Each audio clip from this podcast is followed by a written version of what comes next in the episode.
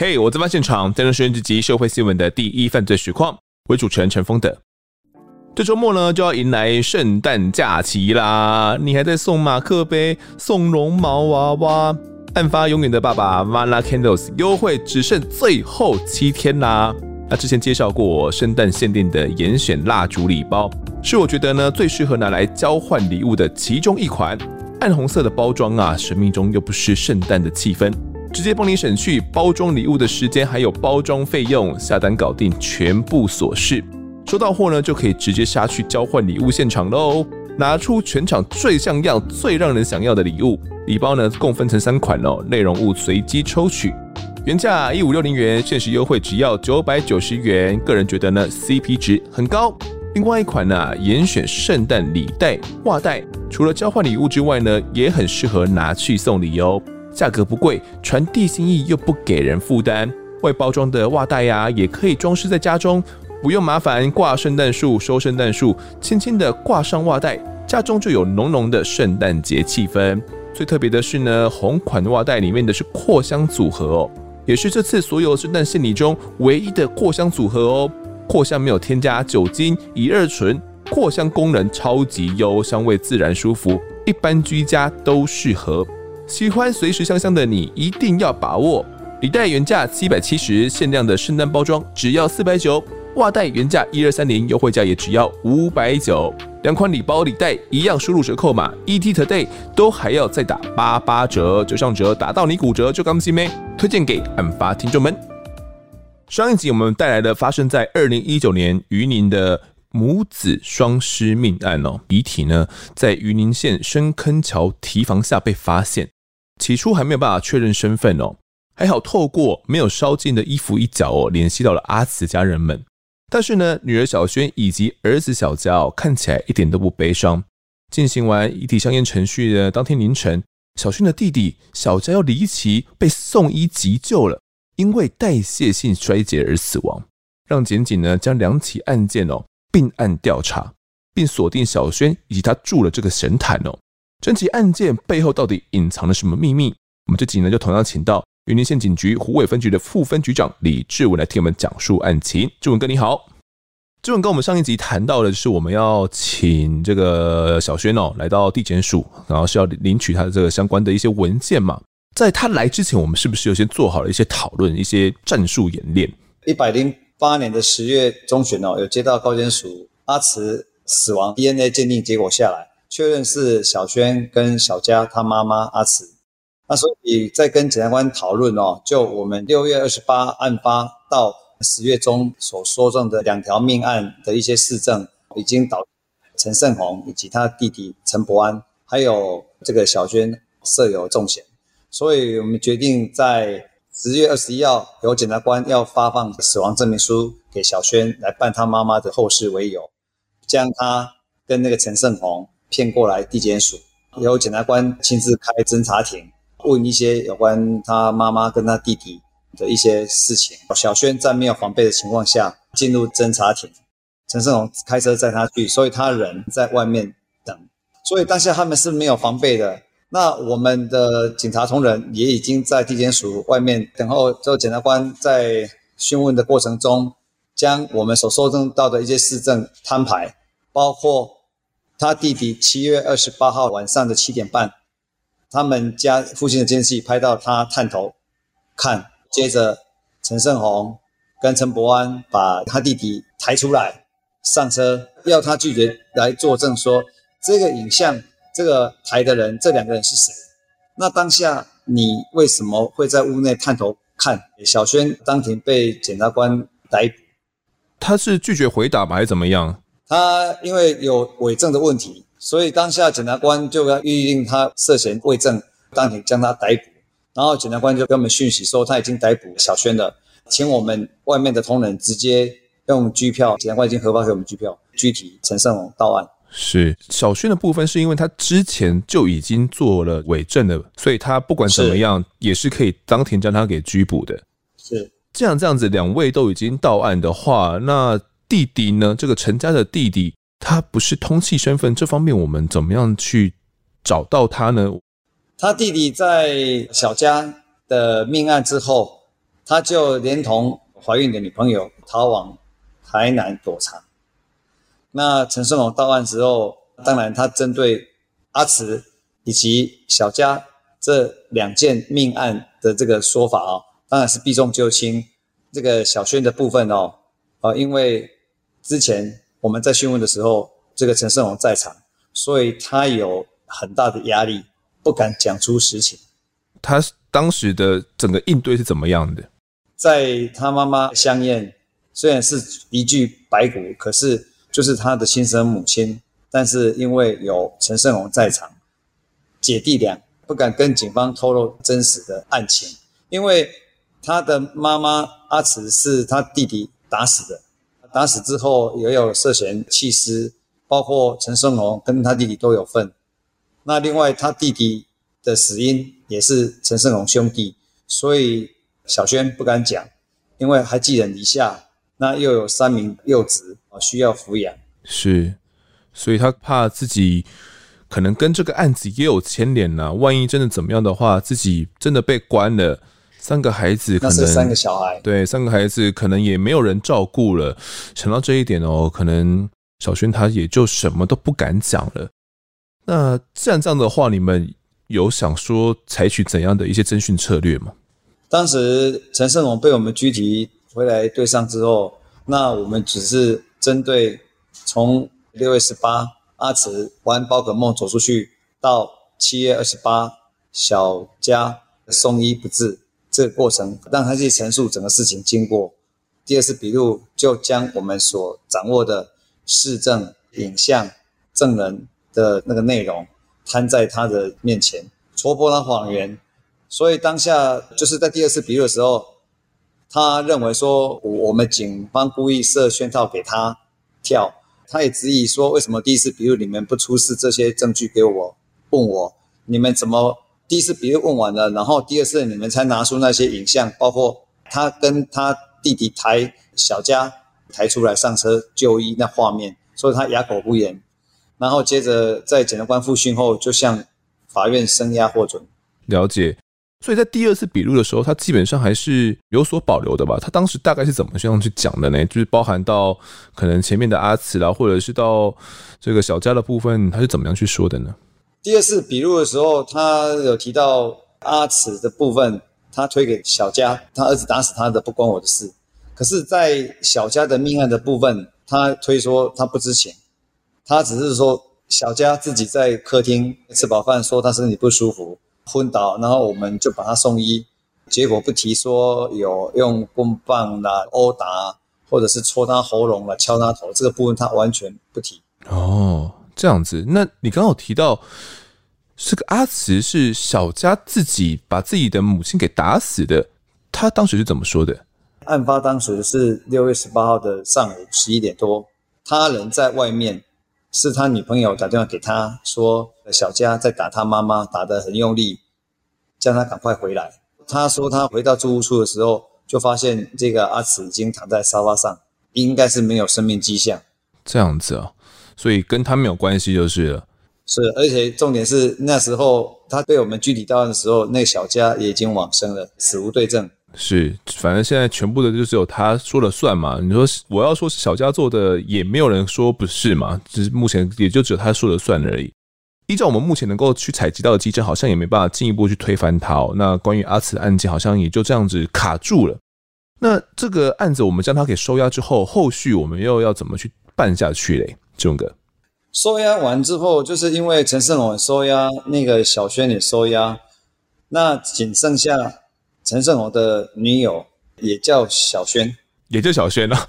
我们换个名字，我们叫小美，好不好？啊，小美。当时因为那两个都收押，那收押的时候，这三名小孩，幼稚园的小孩要交给谁？所以当时我们也有征询过小美，看能不能帮忙，否则的话，就是要由这个社会局把他安置。所以，呃，包含到小轩本人也是同意的吗？他同意。他因为他们跟他在一起有有半年之久，那小朋友都叫他阿姨阿姨，所以他认为说他可以帮忙暂时带这三个小孩。但是我们的侦查作为还是持续在进行，只是他不知道。他还是持续被我们监控。嗯，是，所以你们觉得小美有可能跟整起案件也有关系？不是，因为还有一个啊，陈胜鸿的弟弟陈伯安还未到案呢、啊。哦，对哦，陈伯安一定会透过小美来了解这个案子的后续发展，以及他哥哥跟小轩出事情这个部分。因为媒体有有在追，所以他很关心，所以他自己有跟小美联系。哦，了解。所以你们透过监控小美也锁定到了这个弟弟哦，后续也掌握到他的行踪了，是不是？对，在我们这个科技侦查过程中，发现他弟弟台南躲了一一阵子之后，发现风头不是那么紧，所以又回来他们台西的租屋处协助小美以及看顾这三名小孩。那、啊、当时我们埋伏的时候，发现陈伯安出现之后，因为他通缉犯身份嘛，所以就立即呃将他逮捕归案。嗯，是逮捕之后，他是怎么说的呢？陈伯安他也推说，阿慈的命案，他虽然在场，可是他没有动手，完全是小佳自己出手打他妈妈的。那至于小佳的命案，他也推说他。吃饱饭，在一家人在看电视的时候，他说他身体不舒服，哦，我们就帮忙他抬上车，就这样子，他也完全不提说有动手有殴打，是，反正也都是跟他没关系，我就是个通缉犯，那就被你们抓到就被抓到吧，我就去我就去关了。而且小佳也已经往生了，他也不可能为他自己说话。嗯哼，是，那这个案子感觉办到这边又卡住了，志文哥，这这该怎么办下去？后来我们就针对小美，因为她帮忙带三个小孩嘛。但是我们从陈胜鸿的手机发现了一些端倪，就是陈胜鸿跟他女朋友小美的手机，我们发现的问题，就是在六月十八号上午十一点，阿慈遇害的当下，小美有传了一张照片给她男朋友，叫他赶快回来，可是。那张照片又被小美收回，所以我们认为小美的手机里，呃，有我们要的，而且是命案的重要关键关键照片，所以才会在小美在带这三个小孩的当下，我们又立即紧急跟检察官报告，然后持拘票去台西将他具体到案。带回来的时候，检视他的手机，问他说：“你在六月十八号上午十一点半。”为什么传了一张照片给你男朋友？可是为什么那张照片你又收回？到底是什么样的照片？是这个一般我们会收回的话，是可能传错照片啊，或者是传错群组了哦。可是，在这么样关键的时间哦，在阿慈我们研判他是死亡的这个时间点，却有一张照片是传过去又收回了。你们觉得可能是跟这个案发是一定有相关的？那小美她怎么说？小美说：“因为那一张照片让她觉得很可怕，他看了会害怕。当天晚上，他看到那张照片，害怕自己，所以把那照片收回删除。我就问他说：‘那张照片到底是什么照片？’他跟我讲说：‘就是小佳打她妈妈的胸口，一直打，打到她妈妈躺在沙发上不会动，然后小佳瘫坐在椅子上。’”就是他跟他妈妈同时入镜的一张照片，因为她把这张照片拍了之后传给她男朋友，说小佳一直打她妈妈，你赶快回来。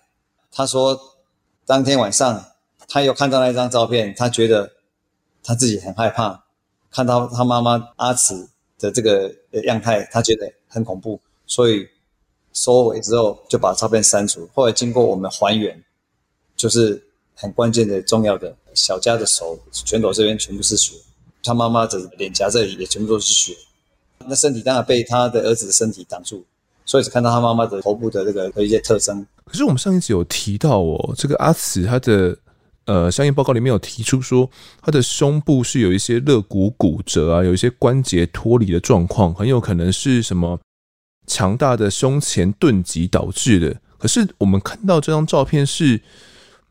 呃，这个小佳他用手徒手打的，好像是手都流血了，然后他的妈妈也都满脸是血，所以是用手打到他的肋骨骨折吗？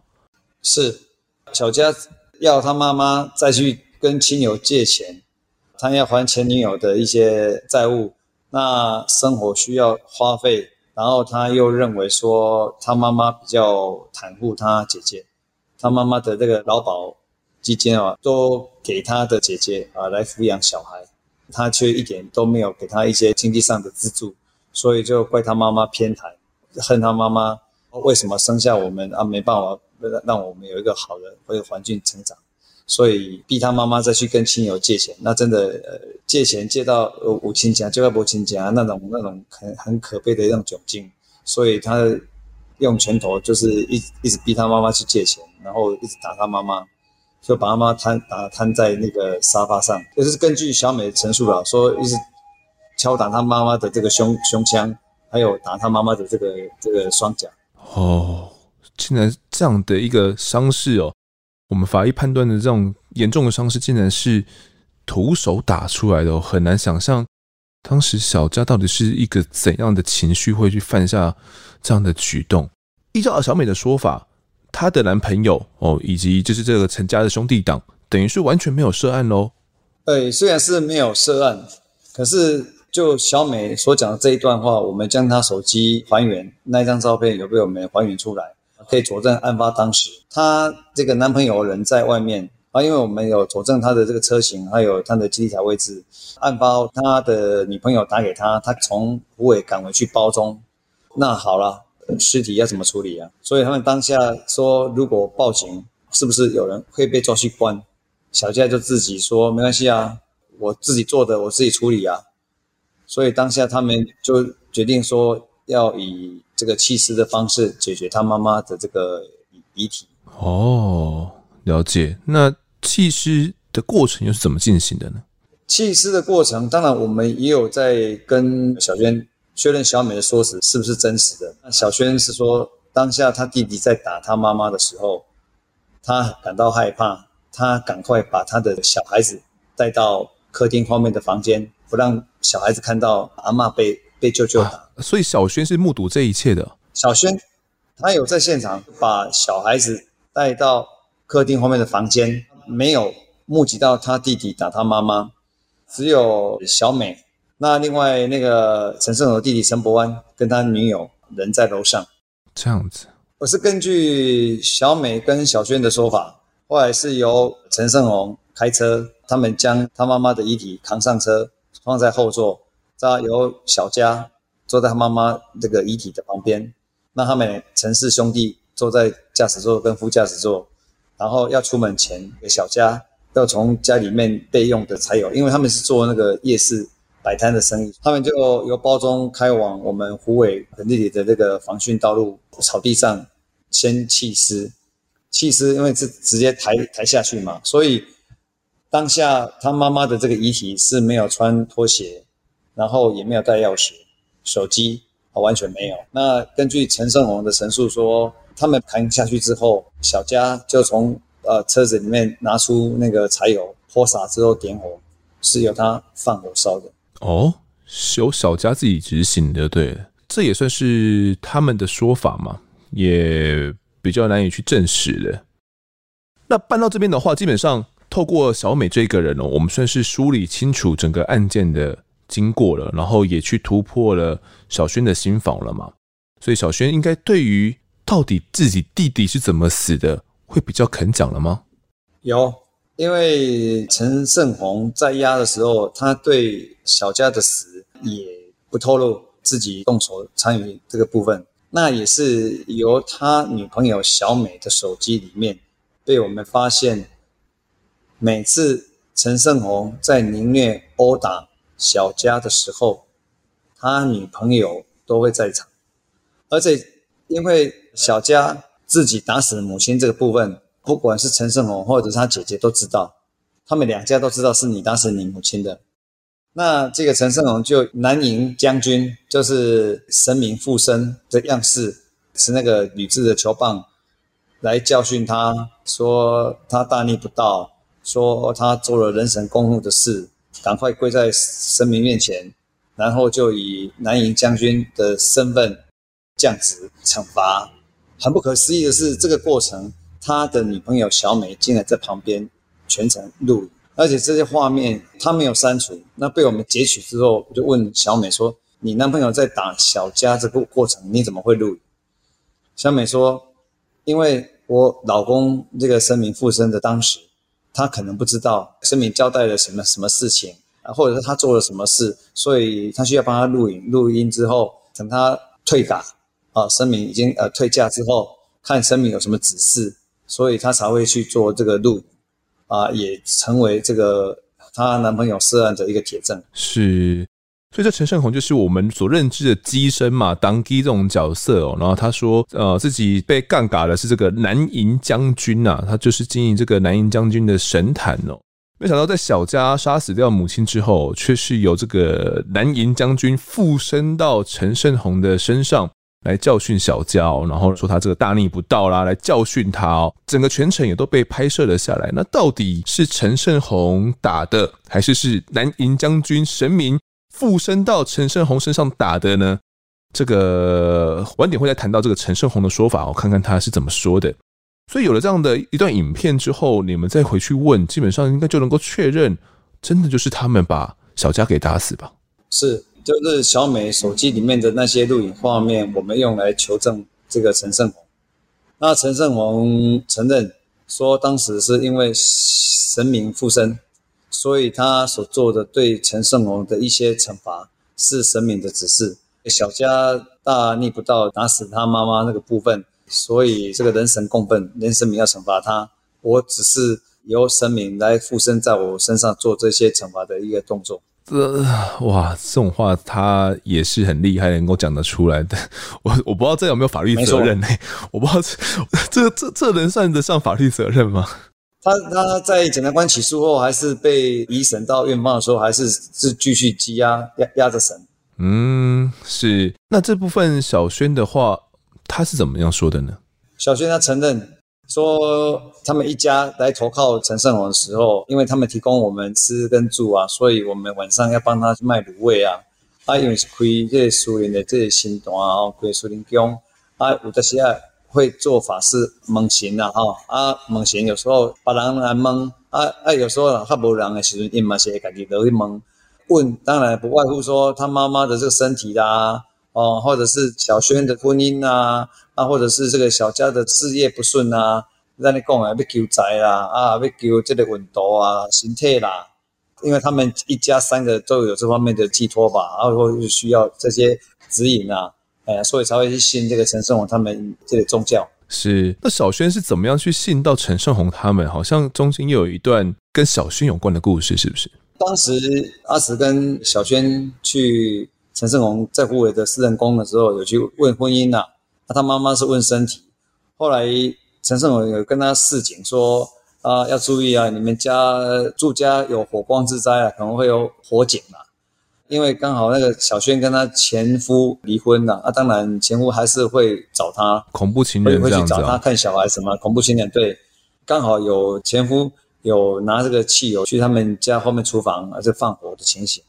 所以他们更加相信这个陈胜鸿，呃，有这个神机，有这个预知的这个能力，是感觉真的是神明降生到他身上哦，所以他讲的话真的成真的，火光之灾是真的哦，所以他等于是被陈胜鸿给说服了，然后就带着母亲啊，三个小孩跟弟弟，就这样举家搬到了神坛里面去，一方面是为了服务神明嘛，哦，一方面是有个住所。一方面也是他们可以更去问到神明可能之后的他们的一些人生的指引哦，没有想到这却像是好像落入到泥潭当中了哦，堕入到整个陷阱里面，就越陷越深，越陷越深的。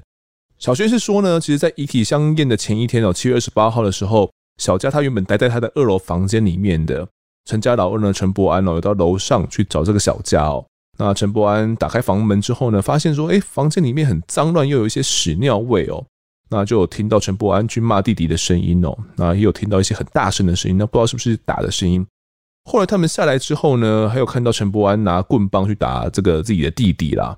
那打完之后就叫弟弟去墙壁坐着休息。那后来也有看到徒手打弟弟哦，并骂说为什么把房间弄得那么乱。其实小轩还有印象的是哦，其实从大概两三个月前哦，从五月开始的时候，这个陈胜鸿就有开始用徒手啦，跟用棍棒去殴打弟弟喽。印象中有印象的就有六七次，就因为弟弟不想去工作嘛，啊，去破坏发电机啦，甚至拿电钻去刺破陈胜鸿车子的轮胎啦，车上的点烟器啦，然后去造成这个陈胜鸿不开心啊。所以到底为什么这样做？其实弟弟自己也说不清原因啊，到底是因为懒啊，还是什么原因，他自己也说不清楚。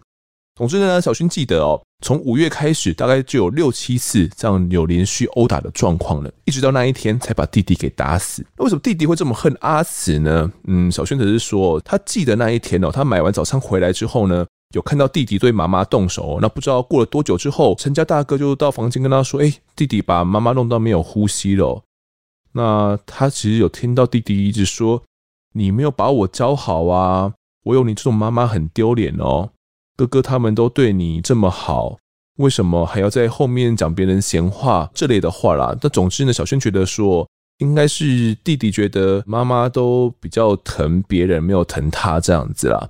此外哦，小轩还有说，当时呢，弟弟认为哦，妈妈是一个很坏的人，也有神明降价说妈妈是心肠很坏的人哦，妈妈想把我们所有人都害死，所以小轩呢就跟弟弟认为啊，都是妈妈的做法不对。所以当天呢，他是没有阻止弟弟哦，因为他也是夹在中间呢。那如果不是兄弟党他们的帮忙的话，他们一家人也不能活到现在了。所以他也没有去阻止这个小家去把自己的妈妈给杀害掉。这是当时呢，这个小薰他的说法。所以在听完这样子说法之后，再对比这兄弟党的说法，他们的整体的这个说辞是对得起来的吗？根据小薰，那另外还有陈胜鸿他女朋友这个小美手机里面的一些影像画面。搭配佐证，他们家附近的监视器，其实整个案子的轮廓就可以拼凑得出来。所以他们两个姐弟对妈妈有些怨言，这个我们可以理解啊。因为包括阿慈生前他的一些亲友，包括他的手机啊有发现，因为他亲友还有侄子有说，他姑姑阿姨之前还会跟他们贴早安图。贴到了差不多在六月中旬，他就没有再贴了。然后他们这些亲友回呃早该贴早安，他都没有再回应。所以我们确认差不多六月中旬之后，那个阿慈就遇害。那只是说，呃，我们有去查访，包括他一些亲友有有一些借款啊，已经借了很多次，那有些亲友都不愿意再借给他们，所以我们知道说他的经济出了问题，包括唯一的一部机车。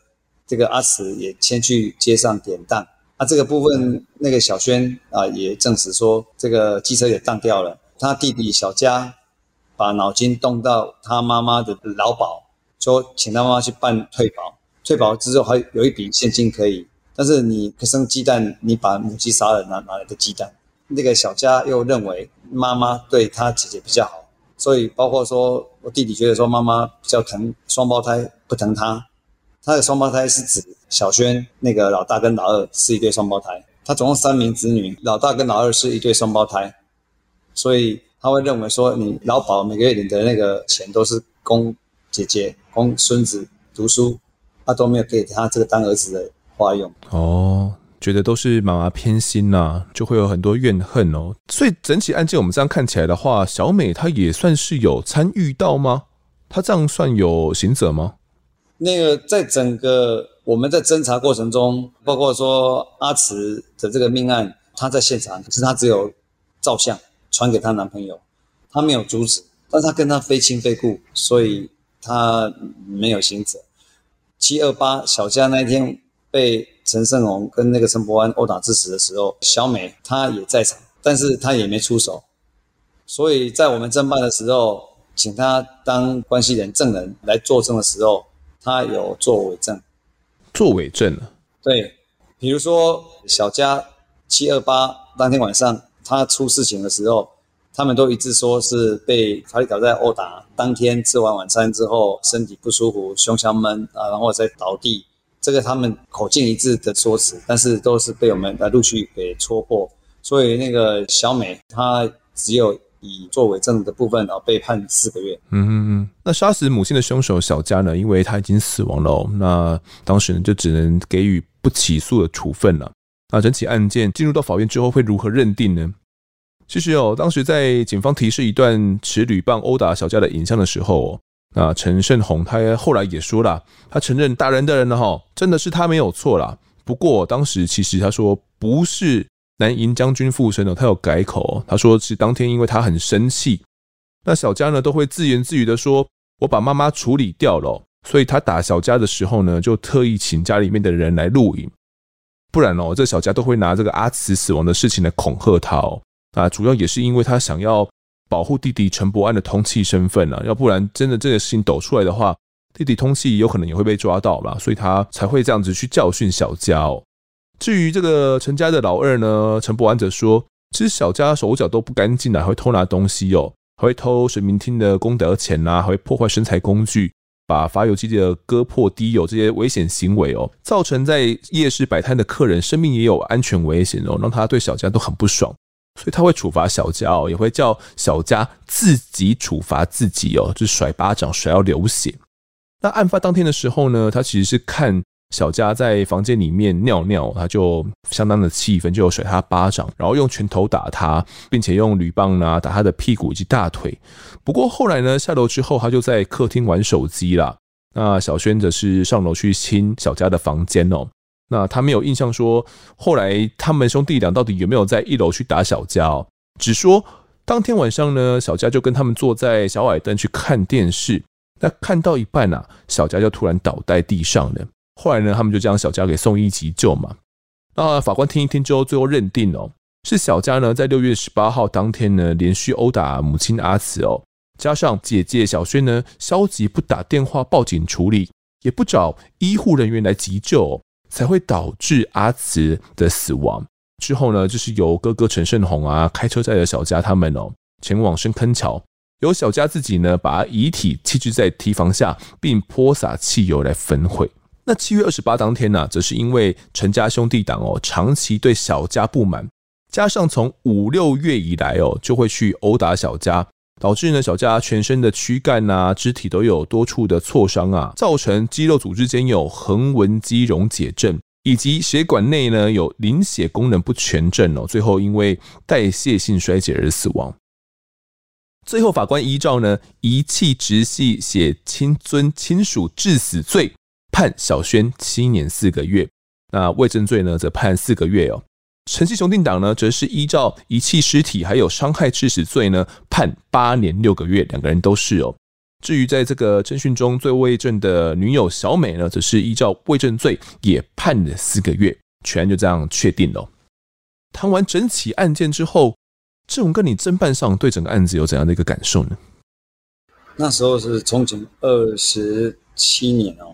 这一件是我印象当中最深刻，而且侦办的时间也较为长久，而且又是重大的这个呃全国瞩目的命案了，所以也很感谢哦那个我们整个分局，我们这样这呃的这团队啊，以及地检署这个检察官协助指挥哦，那所以这个案子才能够在两三个月内，其实我们整个整个案件哦的组织结构啊啊案子都已经都都齐全，只是说在收网时候我们要怎么去处理。到底是要用去他们家搜索逮人呢，或者是呃，就像后来我们跟检察官讨论的那个，要发死亡证明书给他，他比较没有心防，他才会来，而且是由陈胜鸿载他来，然后再一次呃请君入瓮哦，对，把他们逮捕之后，再就这个案子才去一个一个把他们拿下，包括最后这个陈伯安他本身也是通缉，然后又跑命案的时候，他在跑去南部躲。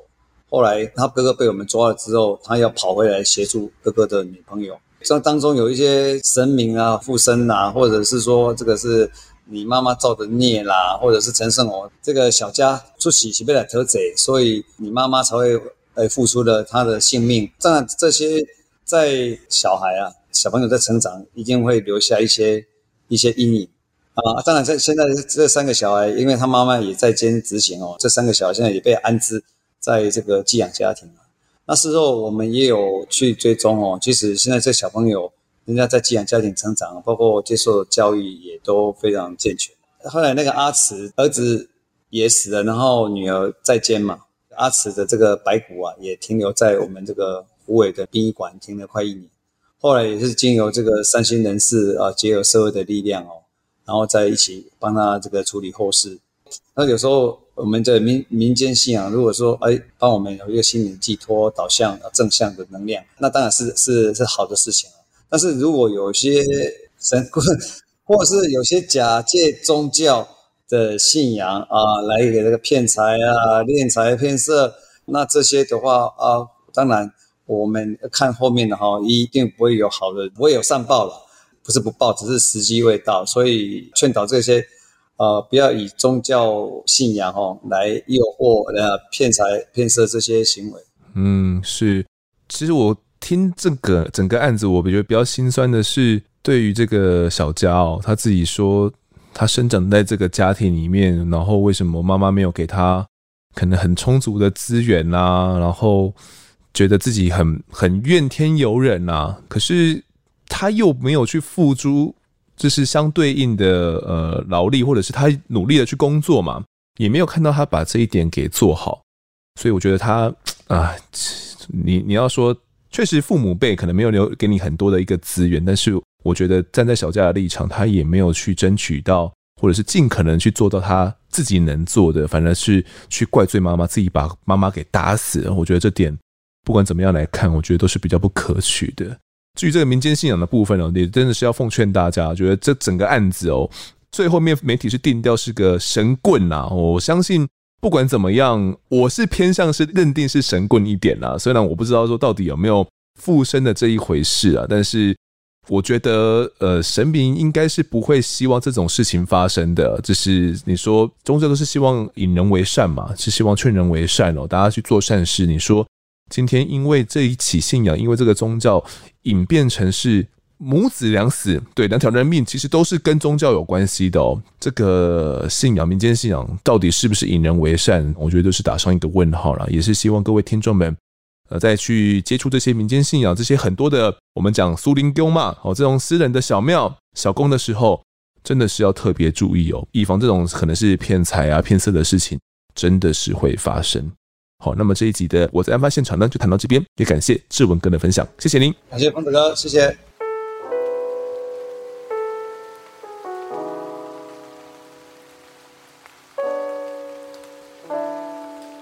接下来是听众时间，来读一下各位在 Apple Podcast 的留言。第一位留言的呢是 Total 红哦，他还是我们的老听众了，之前就来留过言。那这一次他说呢，潜水许久的我在大夜班终于追到最新的一集了。那听到本集呢，EP 一三八来宾提到的韩国反霸凌，突然想到啊，最近迪士尼影音平台有一部第三复仇者了哦，那剧情刚好就是跟来宾说的一样，霸凌者反被霸凌，因为仗着呢有背景的男同学一直霸凌女同学哦，也让女同学轻生，让女同学身心疲惫。看到这边真的会觉得霸凌真的很可恶，也谢谢丰德跟制作团队制作优质的节目。前一阵子呢，也因为外公年老了，没有人可以照顾，突然想到案发有说过长照的部分哦，现在也去申请长照成功，兄弟姐妹也不会在那边吵架。谢谢案发现场呢，让我上大夜班可以听，不会太无聊，度过晚上的时间。对，我记得我们之前提过呢，韩国那边有个职业哦，就是专门来霸凌那些去霸凌别人的人，让他们反被霸凌哦，知道被霸凌的滋味是怎么样的。说实在的，我会觉得说，对霸凌者而言，这样的惩罚算是蛮直接，而且蛮有效果的。因为对他们而言哦，他们不知道被霸凌者的那种痛楚跟那种身心的焦虑到底是怎么一回事哦。他们只觉得霸凌别人很有爽感而已。但是如果他今天被霸凌过，知道被霸凌的感觉的话，他或许就可以换位思考了。那可能也不太敢再去霸凌别人了，因为通常。一个霸凌行为呢，会是一个人点火，那群起来效从哦。只要缺少那一个点火的人呢，可能就不会有在后续的霸凌行为了。那偷偷红也有提到一部 Disney Plus 的影集哦，叫做我刚查了一下啦，应该叫做《第三人称复仇》。那他讲的是一个高中生在校园坠落身亡啊，那他的双胞胎呢，不相信自己的哥哥是自杀，决心要找出凶手来进行报复哦。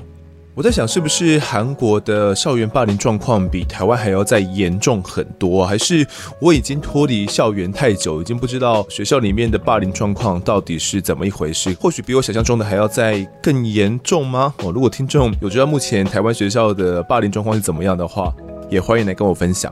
那偷偷红也有提到呢，在听完失智症那一集之后呢，他们家也有去申请相关的长照哦，那后续也申请成功了，也很开心。那一集呢，真的是有帮助到你们。那案发可以陪伴你的上大夜班时间是什么大夜班呐、啊？是超商吗？还是是忘记你到底在哪边上班了？总之很开心可以陪伴你。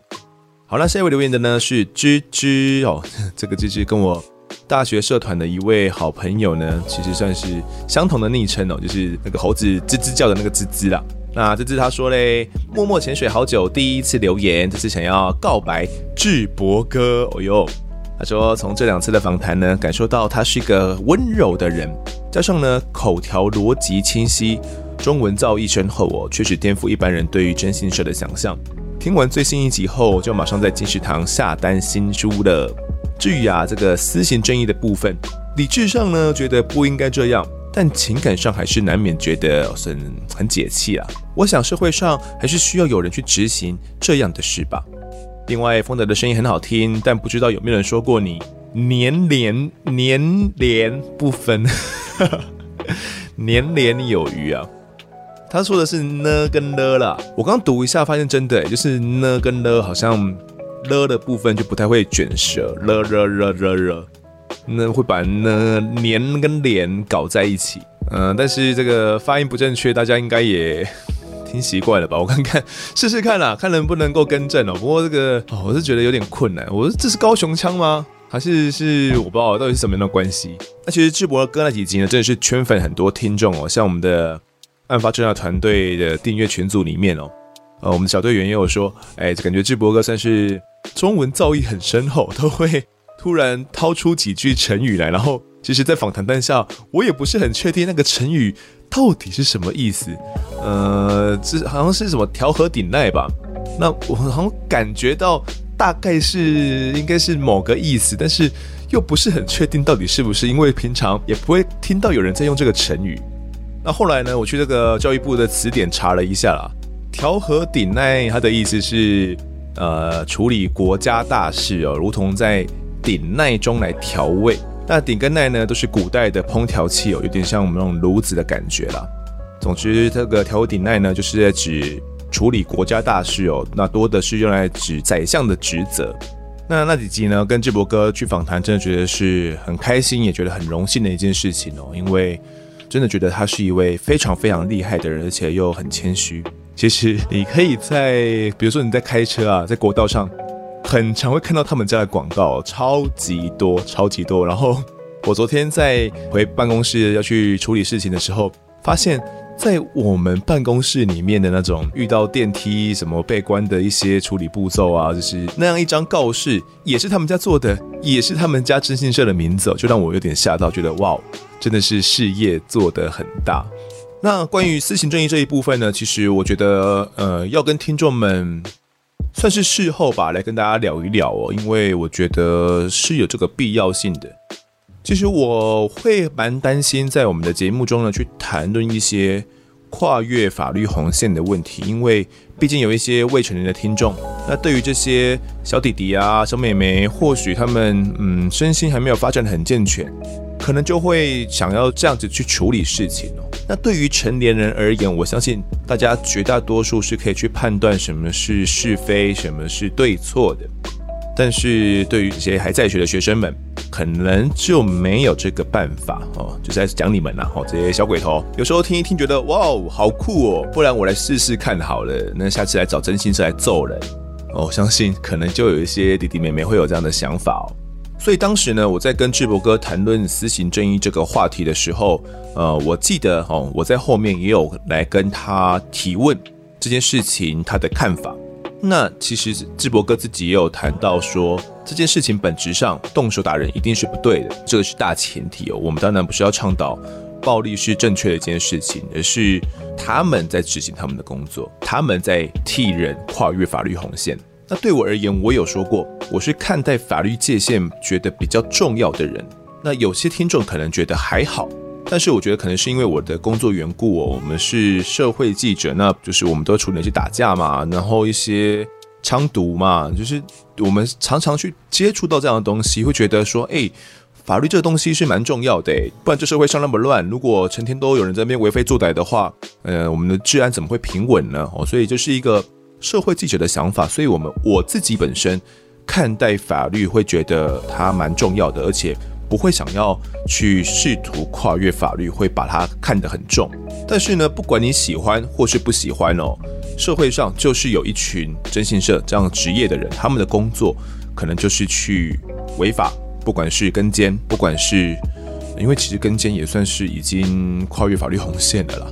又或者是装设针孔啦，然后装这个定位器啊，装定位器也是一定是违法的行为哦。那你看智博哥可以在我们节目上侃侃而谈，那是因为这就是他工作的一部分，而且他不谈，我们节目不谈，不代表这件事情这个工作在我们台湾社会不存在。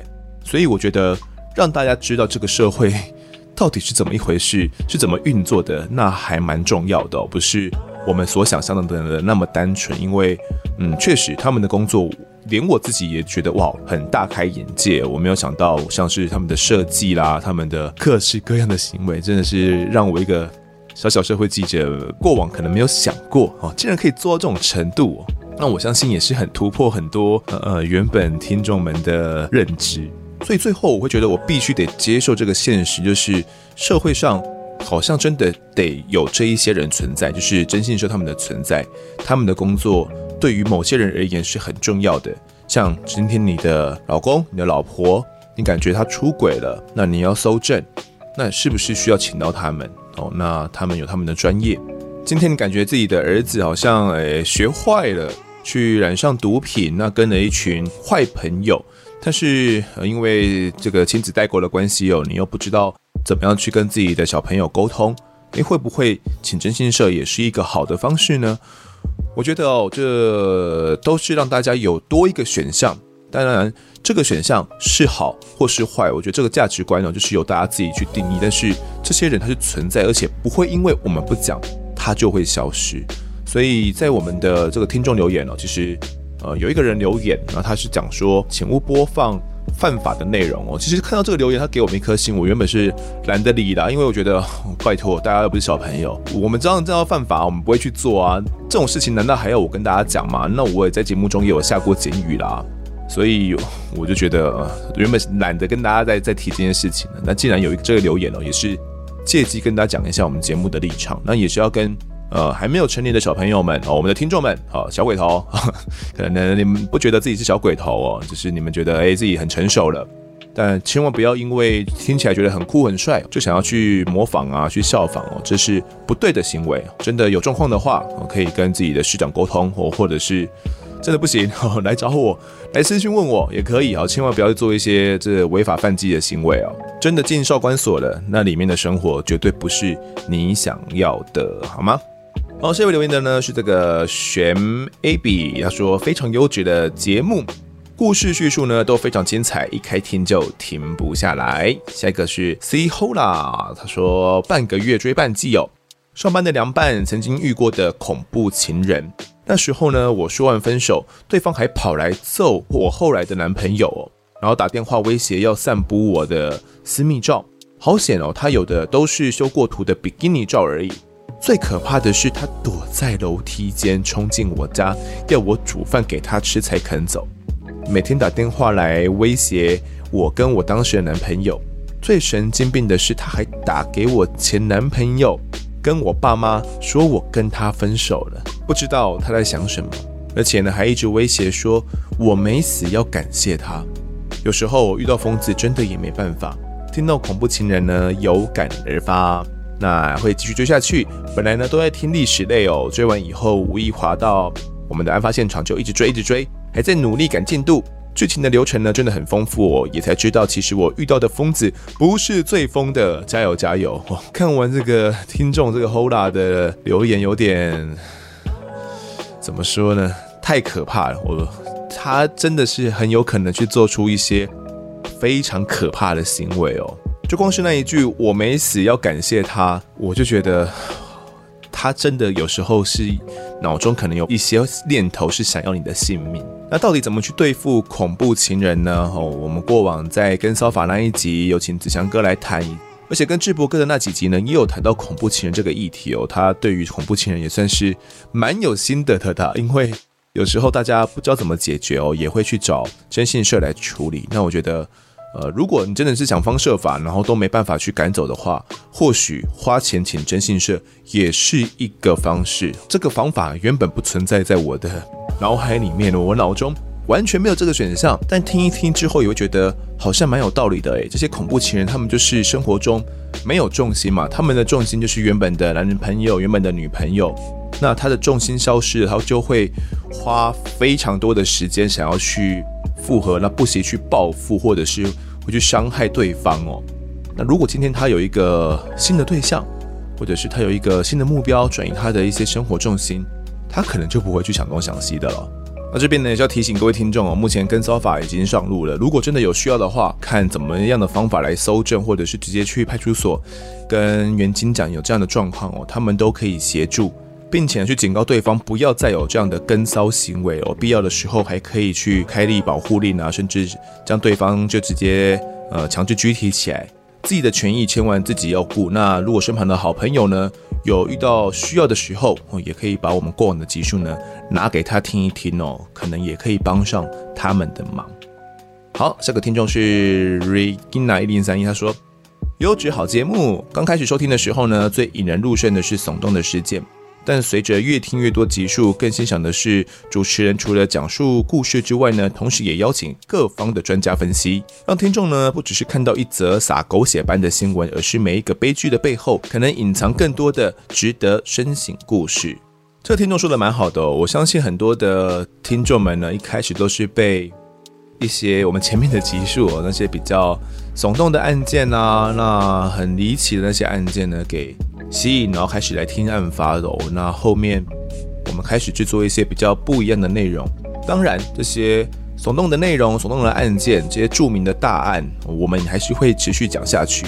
那这些东西呢，我也知道是大家喜欢听的，啊，我自己也会有兴趣去做。但除了这之外呢，我也有一些我想要做的内容，也有一些觉得蛮重要的议题想跟大家来讨论跟分享。那最难的部分呢，就是做到这两者的平衡啊，有时候很容易就会。偏重到某一侧啦，所以就会需要像是这两集的内容哦，就是这种白骨命案啊，一些很离奇的案件哦，让大家可以吸收一下养分啊，听一下这些嗯还是喜欢的东西，那偶尔听一下对自己也有帮助的东西，我觉得也是不错的。这集最后一个留言是被小猪摧残的女子，她说台语赞呐。边拼模型边听 EP 一五零一五一哦，完全没有发现后半段完全变成台语。听到听众时间有人反映台语听不懂，吓得我赶快再去听一遍。我觉得呢，用受访者最熟悉的语言讲出来的故事，听起来才有感觉。听不懂的都给我去 YouTube 再看一遍啦。好，感谢这位女子，那她说的很有道理哦，就是听不懂的就直接去 YT 看字幕版是。最赞的啦，就是 你也可以在我们 Pocket 听一次呢，然后 YouTube 再看一次哦。我相信，呃，两边都有，就是我们两边人的这个点阅数都会增加。当然，如果你发现呢，听一些集数听到一半，觉得哎，这个好像听不三五嘞，听不太懂哦，那你就可以先暂停哦。那等到我们的 YT 的集数上架之后，直接用看的，那当时呢就直接会有上字幕了，所以不用担心说呃会听不懂哪个段落。在这边呢，还是要替我们的 YouTube 频道去推荐一下，推坑一下，大家还没有订阅的，赶快去订起来啦！去搜寻我在案发现场。那其实，呃，我们有一个我们自己的频道，搜寻我在案发现场，那名字就叫做我在案发现场哦。我刚看了一下，发现已经有五千三百多个订阅了。大家还没有订阅的话，赶快动动手指，现在就打开你的 YouTube，搜寻我在案发现场，把它给订起来。那除了我们的主频道之外呢，在 ET Today 新闻云里面也有一个我在案发现场的播放清单，所以其实我们两边都会同步上片呢。但是呢，还是推荐大家直接到我们自己的频道，我就是我在案发现场这个频道，因为里面呢就只会有案发现场的内容而已哦，也不用呃担心去看到其他东西，全部都定起来就对了。最后呢，提醒大家哦，如果大家喜欢我在案发现场，喜欢我们节目，或者是你嗯喜欢丰德的话，不管是哪种意义上的喜欢呐、啊，总之呢，在接下来的集数呃的听众时间里面，我会去公布一个重要资讯。那这个资讯呢，可能会是。你们想知道的，这边呢，就先让我卖个关子。总之，大家要锁定我们的听众时间就对了。那这集的听众时间呢，我们就读到这边。如果各位喜欢我们节目的话，欢迎到 Instagram、脸书以及 YouTube 来搜寻订阅。我在案发现场。掌握更多案件消息，也可以跟风的我聊聊，给我们建议。各收听平台上按下订阅，还有五星评分，就是对我们最好的支持。另外呢，案发侦查团队持续募集当中，只要透过 Mr. Bus MB3 的订阅赞助，就可以来加入我们。还有专属的赖社群，可以跟风的老粉们一起来抬杠聊案件心得。如果各位在 Apple Podcast 上面留言的话，我也都尽量在节目中给出回复。跪求听众们推坑给双方的好朋友，一起听听看我们的案子。案发现场，我们下次再见。